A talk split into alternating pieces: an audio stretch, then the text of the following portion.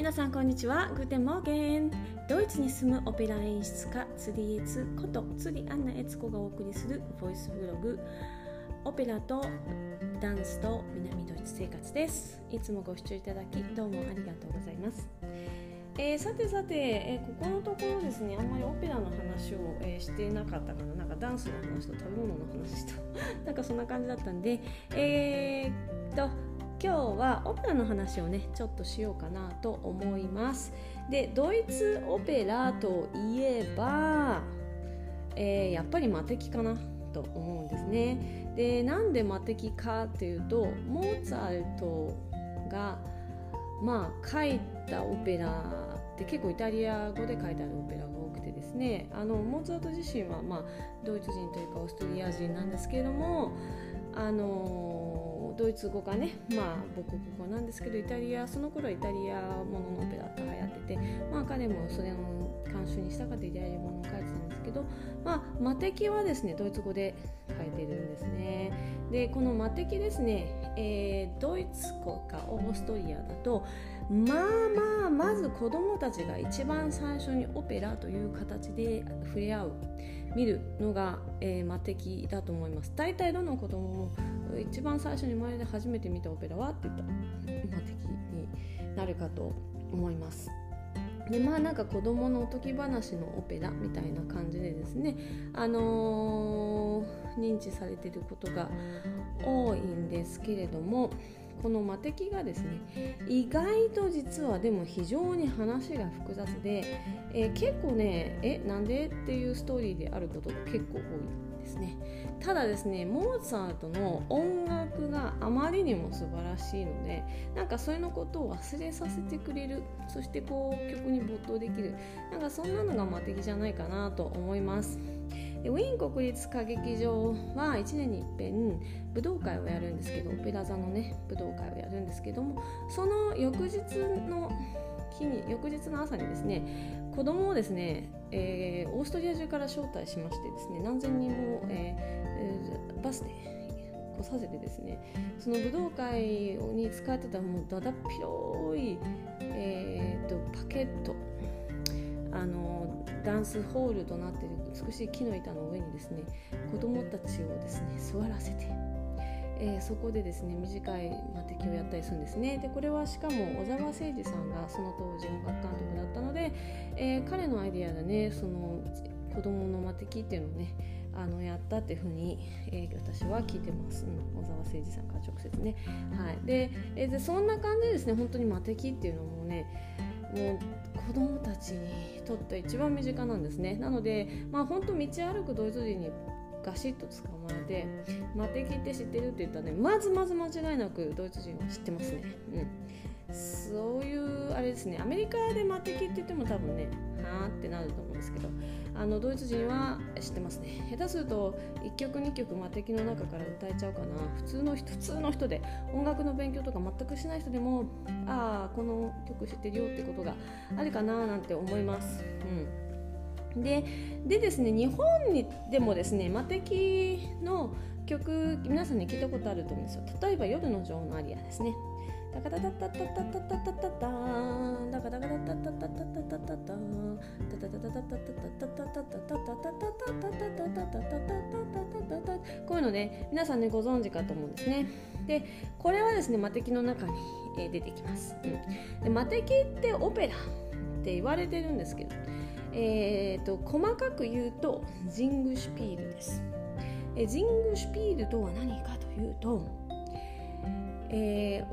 音楽があってそして演劇みたいに普通にしゃべるシーンがあってまた音楽があってっていうそういうスタイルをとってます、まあ、いわゆるミュージカルみたいな感じです、まあ、ミュージカルの先駆けとも言っても全然問題ないと思います。が、エイ、ジングシュピールです。でイタリアもののオペラでジングシュピーで書かれているものほとんどなんですね。えー、っとですねイタリアものはですねその人がおしゃべりをして話を進めるところをレチタティーボという形でレチタティーボっていうのはイタリア語でまあ対話って言うんですけどもこれがメロディーにが書かれていてあのリズムもちょっとなんとなく書かれていてそれを歌うようにしゃべるのがイタリアのオペラになるんですけどもドイツ語のオペラはジングシュピル形を取ることが多い、うん、なんでかっていうとですねイタリア語っていう言語自身がメロディカルなんですね、うん。えー、リンゴはメロディカっていうんですけどもイタリアの語のオペラはあごめんなさいイタリア語の言語自身が非常にメロディック。であのアクセントとかがですね抑揚があってそれが非常にこうなんかね音楽的なんですね。なのでレチタティーボそのレチタティーボイタリア語でいうそのノーペラでいうレチタティーボは音楽楽譜に音の長高さが書いてあるんですけどもこれはね喋ってるように本当にこう音楽言葉を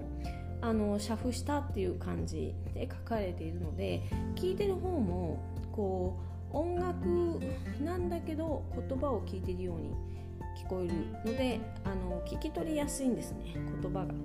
えー、なので、えーと、作曲家はそういう手法をたくさん取った。ただしですねドイツ語っていうのはね、えー、リンゴはメロディカではないんですね。リンゴアっていうのは言語ですね。メロディカってメロディーですね。音楽的なメロディー的な言語ではないんですね。なので、このドイツ語に、えー、のを自然な形で使った音を書いて歌わせるというのが多分ね非常に難しいんです。うん、なのであの完全にアリアにしてしまってそれ以外のところは喋って話の内容をねお客さんに分かってもらおうっていうそういう風な意図があったんだろうとあるんだろうと思います。このジングシュピールにした理由はね。でもね本当に納得だと思います。本当にイタリア語ってね流れる感じでその抑揚が結構ねきちっとしているので音楽になりやすいんですよね。はい。で、えー、そういうジングシュピールの魔敵ですが作曲家はまあもちろんモーツァルトですね。で、えー、作詞をした人がエマヌエル・シカネーダーと言います。でシカネーダーさんはウィーンで、えー、亡くなっているんですが彼もドイツ人です。でまあその頃はドイツとかオーストリアとか国境があってないような感じだったので、えー、何とも言えないんですけれども、えー、今の地理上で言うと完全にドイツです。でミュンヘンがまあ、南ドイツにあるんですけども私が今住んでるミュンヘン。から、えー、ちょっと離れたとこ2時間ぐらいですかね電車で。レーゲンスブルクに近いところに生まれています、うん。えー、レーゲンスブルクっていうのはね北北西ミュンヘンから言うと北西ぐらいに当たりますかね、うん、でそのレーゲンスブルクに、ね、近いところでシカネーダっていうのは生まれているので結構ですね、えー、地図上で言うとえー、ドイツの真ん中の方フェスの方へ向かっていくっていう感じです。うん、で、えー、彼はですねレーゲンスブルグ教会に非常に有名なあの大聖堂の少年合唱団があるんですけどドームスパッツェンっていうんですけどもそこにですね小さい頃からいたんですね。あの一度ですねこのレーゲンスブルグの教会に行ってあの、えー、オルガンを聴いたよっていうお話をあのさせていただいたと思うんですけどそこですね。でそこにまあ、えー、でいてねもともと歌ったりとかしてたんですねでその後ですね彼はですねあの工業主として自分で自らですね劇団を作ってヨーロッパ中を旅したりとかした人なんですけど、まあ、俳優であり劇場支配人であり台本作家あのそういう本当に多岐にわたる人ですね。うんで、えー、まあこのシカネラがですねその後あのベル、えー、ウィーンでね活躍して、えー、テアダンダイウィーも作っのあの支配人もなってそしてまあ最後は、えー、エートーベンをね助けるところまで行くんですけどね。まあそのまあそのシカネラがですねモーツァルトと組んで、まあ、敵を書いたわけなんです。でこの魔敵ですね話の内容がちょっとこう、えー、非常にですねん？って思うことが結構あるんですけど、まあ、なぜかというとただのおとぎ話ではなくて実はフリーメイソンがですね結構こう関係してフリーメイソンの競技がね隠れてこう入ってるんじゃないかって言われてます。例えば3という数字がですねフリーメイソンの、えー、競技で非常に重要な